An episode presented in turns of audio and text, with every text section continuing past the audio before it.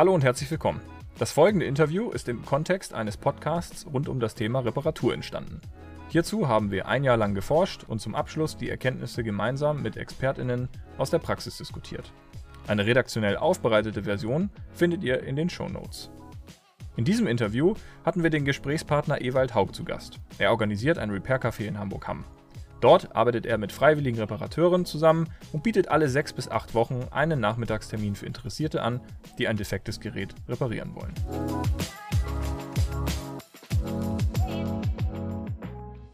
Hallo Herr Haug und herzlich willkommen.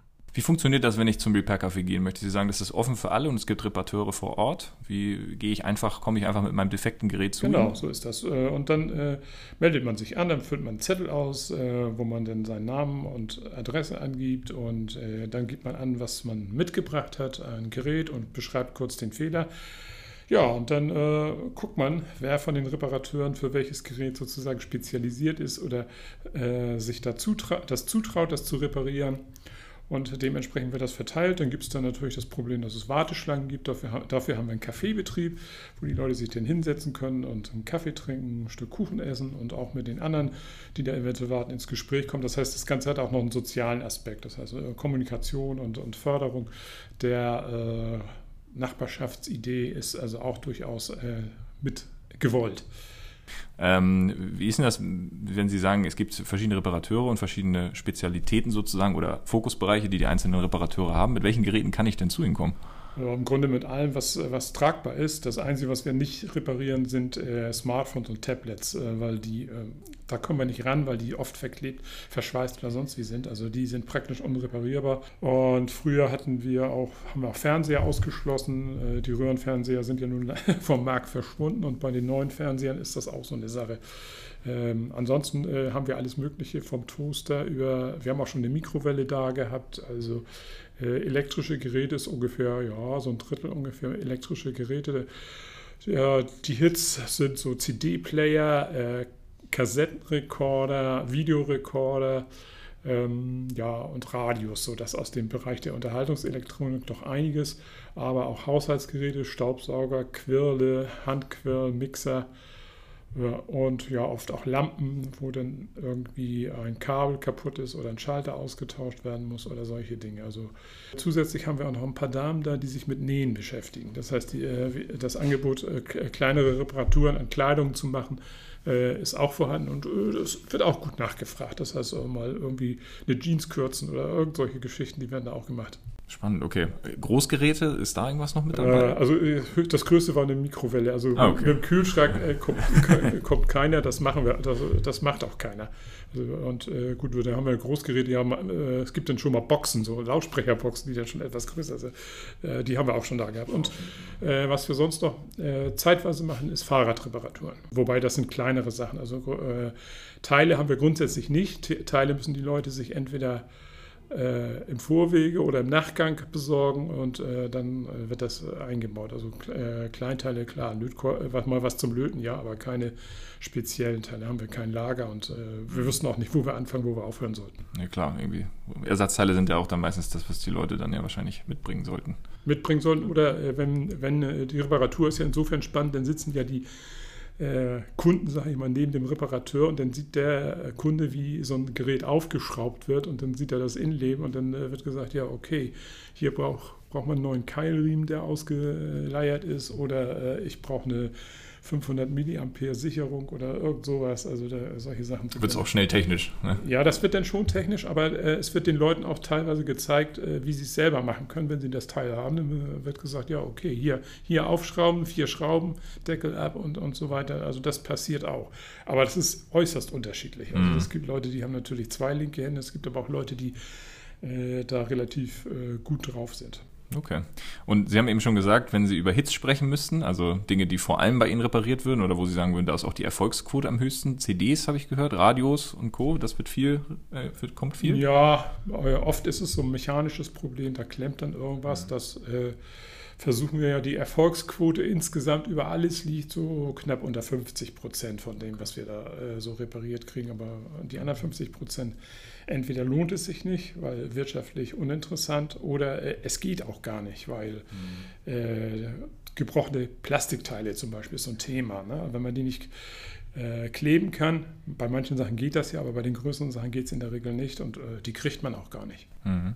Bevor wir da einsteigen oder tiefer reingehen in das Thema, was vor allem die Reparatur vielleicht erschwert, äh, würde ich gerne noch mal einen kurzen Blick äh, darauf werfen, wie sich dann eigentlich Repair-Cafés finanzieren.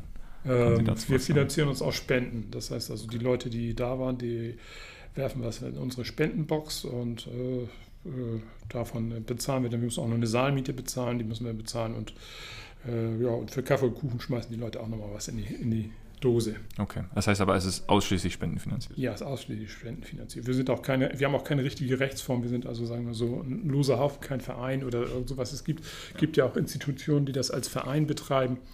Und äh, das haben wir aber nicht. Wie nehmen Sie denn die Bereitschaft in der Bevölkerung wahr in Bezug auf Instandhaltung oder Eigenreparatur von Dingen? Also wir merken ja, dass zunehmend neue Technologie auch irgendwie eine, eine Erschwernis der Reparierbarkeit mit sich bringt. Ähm, nichtsdestotrotz nehmen Sie vielleicht eine Veränderung wahr in der Bevölkerung? Äh, nein, habe ich im Moment noch nicht so wirklich wahrgenommen. Also äh, wir haben ja immer nur eine sehr kleine Zahl. Bei uns kommen zwischen 30 und 50 Leuten für in, für in einem Zeitraum von drei Stunden und das äh, alle sechs bis acht Wochen. Es sind sehr oft Sachen, ja, die älter sind.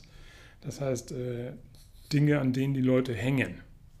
Also die nicht so konsum orientiert sind, sondern sagen, okay, ich habe hier was, das habe ich zehn Jahre, das habe ich 20 Jahre und äh, das möchte ich gerne noch weiter nutzen. Also äh, ich sage mal, neuere Sachen sind es in der Regel nicht so, die da repariert werden.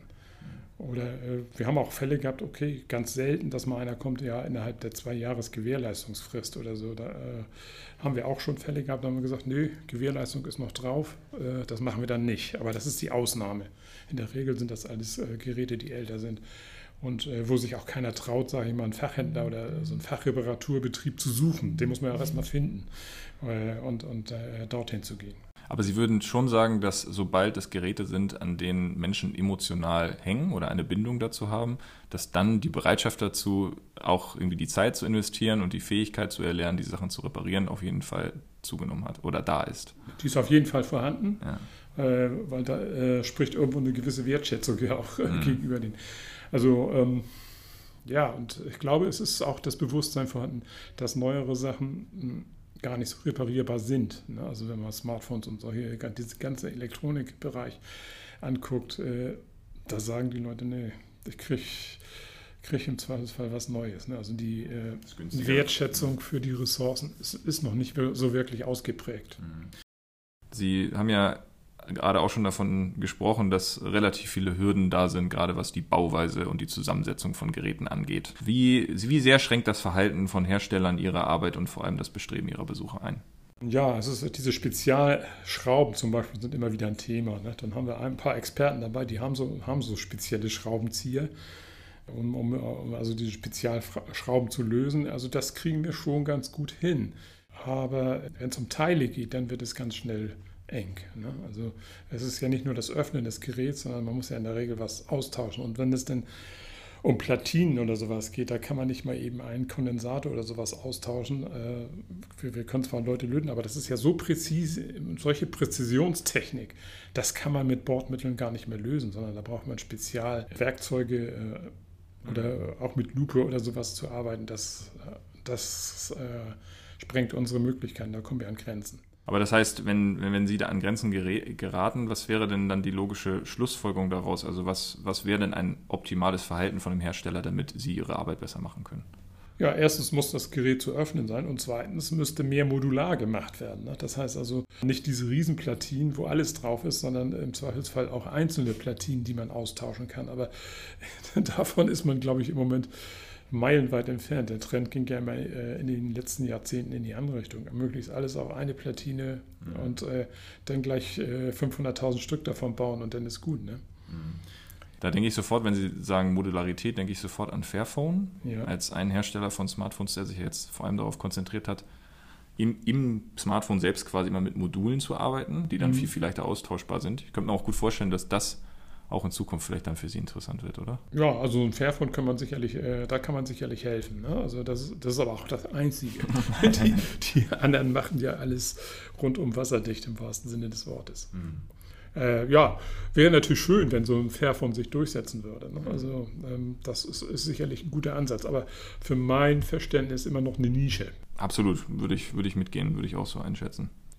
In unserer Projektarbeit konnten wir auch die rechtlichen Hürden, denen sich Repair-Cafés manchmal stellen müssen, als ein zentrales Problemfeld herausarbeiten. Trifft das auch auf Sie in Hamm zu? Haben Sie rechtliche Hürden bei der Arbeit?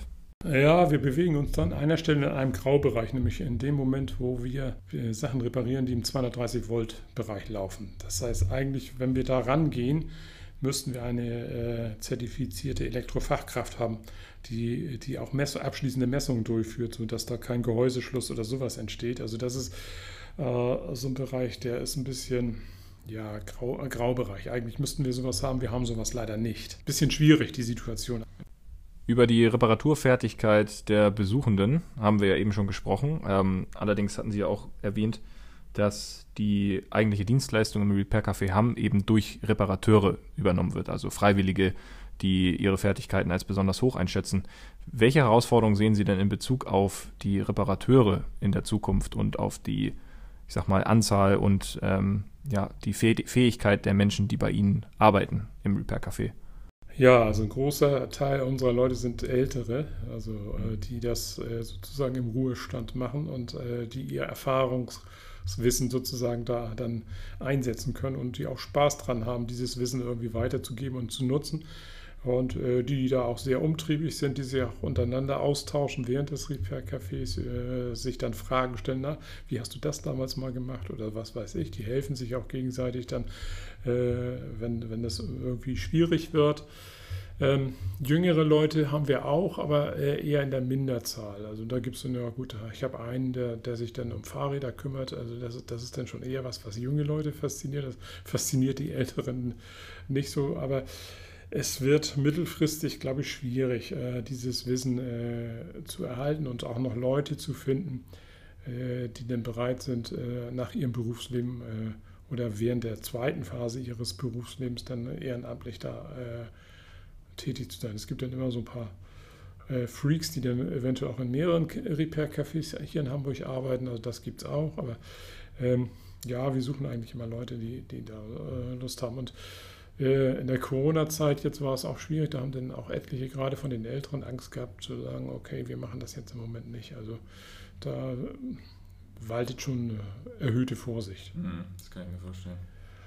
Ja, und äh, ansonsten habe ich festgestellt, dass äh, ja das Engagement von jüngeren Leuten ja eher so sporadisch ist, dass das äh, ja nicht so mittel- und langfristig sich zu binden äh, nicht so ausgeprägt ist, sondern ja, für drei, vier Monate findet man immer jemanden, aber wenn man das über Jahre macht und dann äh, zweimal im Quartal oder einmal im Quartal da jemanden zu finden, hm, wird die Luft manchmal schon dünn, weil dann einfach andere Sachen äh, anstehen. Und äh, die Altersgruppe zwischen, sag ich mal, 30 bis 50 ist sowieso unterrepräsentiert. Die haben äh, Beruf und Familie eher im Vordergrund und äh, wenig Kapazitäten, äh, sich dann auch noch ehrenamtlich zu engagieren. Aber wenn Sie sagen, ähm, dass insbesondere bei den Jüngeren dass das schwierig ist oder dass Sie da auf jeden Fall einen Rückgang sehen, ist natürlich interessant, wenn man sich das auch mal näher angucken würde, woran das liegt. Ne? Ich, ich, ich, persönlich würde das auf jeden Fall so wahrnehmen, dass die, dass die, die Relevanz von dieser Fähigkeit, etwas selber zu reparieren, halt insbesondere deswegen, weil Technik oder allgemein Produkte auch so günstig geworden sind, dass es, dass es mich ja im Prinzip gar nicht mehr interessiert. Ja, wenn es kaputt ist, kaufe ich mir halt einfach ein neues. Das heißt definitiv, dass ja eigentlich auch die Geschäftsmodelle dahinter ein riesen, Riesenproblem sind, weil das Nutzer ja so ein bisschen umerzieht dahingehend, guck mal, es ist, es ist total egal, ob deine Sache kaputt ist, du kriegst bei uns für, ein günstiges, für einen günstigen Aufpreis quasi das Neue und wir nehmen das Alte oder behalt das Alte oder schmeiß es weg oder was auch immer. Ja, ist ja. leider so, ja. Ja, ja, das ist natürlich äh, dieser, dieser ähm dieser Massenproduktion im Grunde geschuldet, zu sagen, okay, kostet nicht viel, also äh, mhm. jedenfalls geldlich nicht, kostet natürlich Ressourcen, gar keine Frage. Und äh, die Quittung dafür kriegen wir wahrscheinlich später.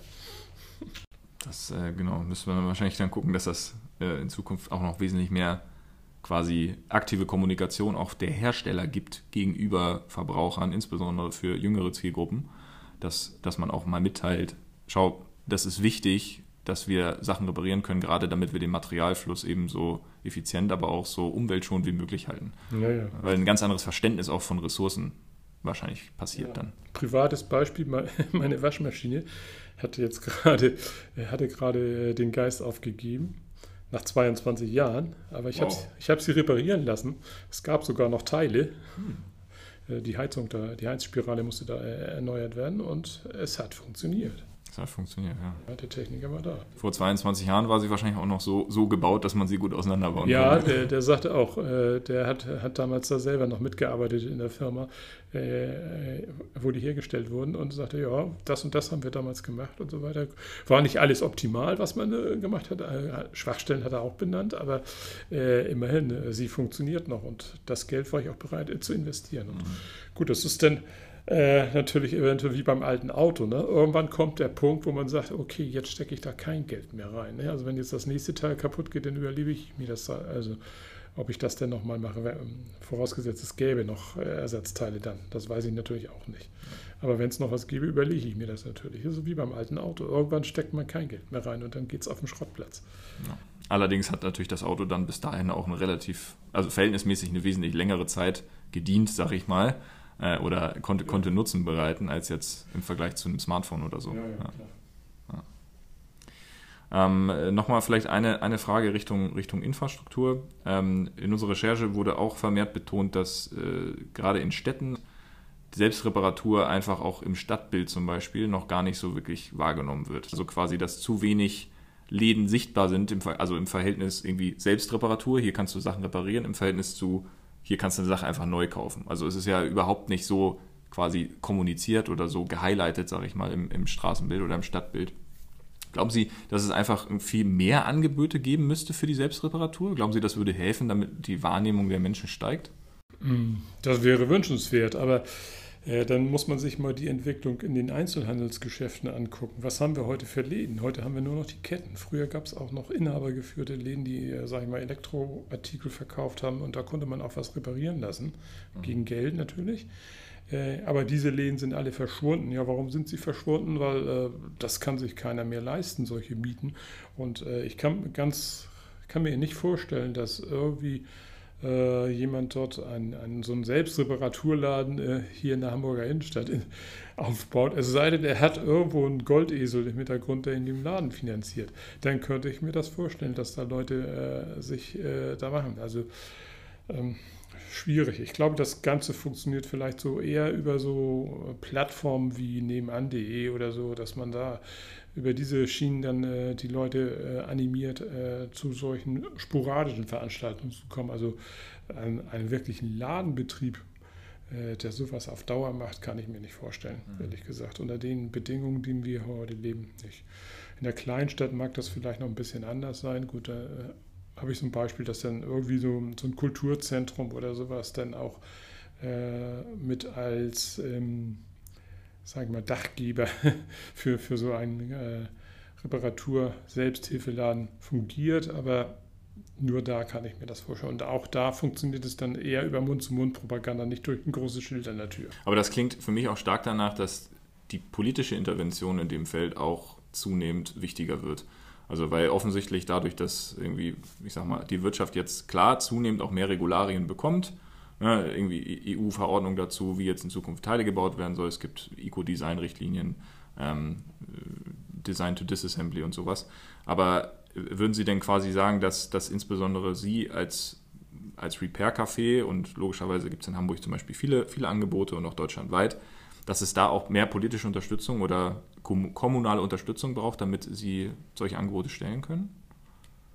Ja, das wäre natürlich wünschenswert, äh, die Unterstützung, zumindest im kommunikativen Bereich, würde ich mal sagen. Also mhm. ähm, äh, im praktischen äh, sehe ich da eher weniger, äh, dass die Politik da was leisten kann. Also gut, äh, wenn es denn so Stadtteilzentren, Kulturläden oder sowas gibt, ja, da könnte man sich das vorstellen. Also äh, in Hamm gibt es so eine Überlegung bei der Neugestaltung des Hammerparks, dieses mit zu berücksichtigen aber das ist auch eine Sache, die läuft über, naja, vielleicht in fünf Jahren, vielleicht in acht Jahren, also bis, bis da was realisiert ist, weil da ist baulich was vorgesehen, aber äh, vielleicht kriegen wir dann da einen Raum, aber ob das und wie das verwirklicht wird, das ist also noch alles auf sehr wackeligen Füßen. Mhm.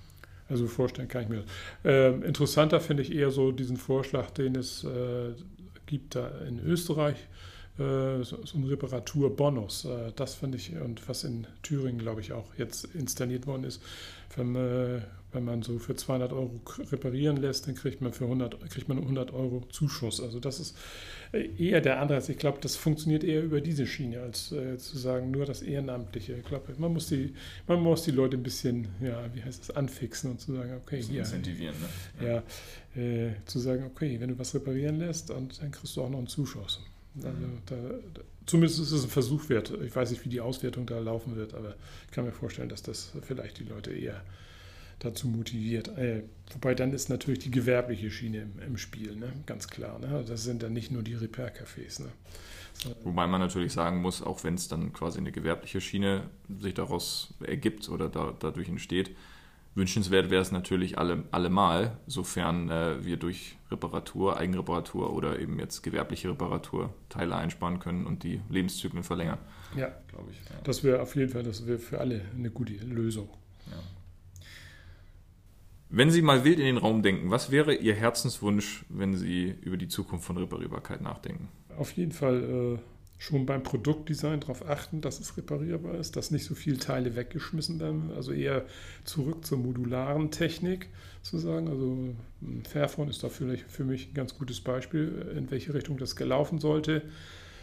Ja, und dann noch das bessere Recycling von, von Teilen, die, die nicht mehr funktionieren. Also Immerhin gibt es ja jetzt hier schon sowas wie, wie so eine Elektroschrott-Sammelbox, äh, wo man dann auch mal einen kaputten Föhn oder sowas reinwerfen kann äh, und der dann, äh, wo dann die Teile wieder oder die Ressourcen wieder gewonnen werden. Das wünsche ich mir und ja, Reparierbarkeit insgesamt verbessern im Sinne von ja, Bedienungsanleitungen zur Verfügung stellen, vielleicht in den Bedienungsanleitungen auch Hinweise, äh, in denen steht, äh, wo man das reparieren lassen kann. Läden äh, oder Initiativen zu benennen, wo man sich schlau machen kann, wer das machen kann. Also da können natürlich die Repair-Cafés eventuell auch von profitieren. Aber schauen wir mal, ob die Hersteller dazu bereit sind zu sagen, sie können sich an den und den wenden, wenn die eigene Service-Hotline das im Zweifelsfall nicht mehr liefern kann, insbesondere auch nach Ablauf der Gewährleistung. Also, und vielleicht ist auch noch eine Idee, die Gewährleistungsfristen zu verlängern und, und dieses Thema Beweislastumkehr mal äh, rauszunehmen, was da ja im Moment äh, ist zwar auf ein Jahr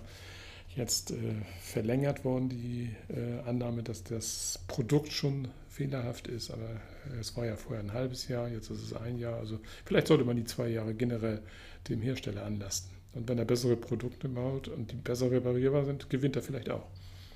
Das heißt, wenn ich das jetzt so ein bisschen zusammenfassen darf, dass Sie den größten Hebel zur Veränderung auf jeden Fall auf Seiten der Hersteller sehen, die mit, ihrem, mit ihren Handlungsweisen den Einfluss einmal haben, logischerweise, wie Produkte hergestellt werden, wie sie designt, wie sie konzipiert sind, welche Informationen an den Verbraucher mit rausgegangen werden und dadurch insgesamt natürlich einen Riesenhebel haben, um das Verbraucher, Verbraucherverhalten nachhaltig auch verändern zu können. Ja.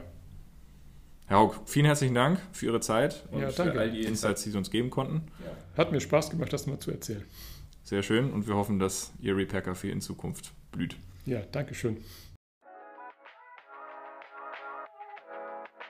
Den Link zu unserer gesamten Reportage findet ihr in den Show Notes.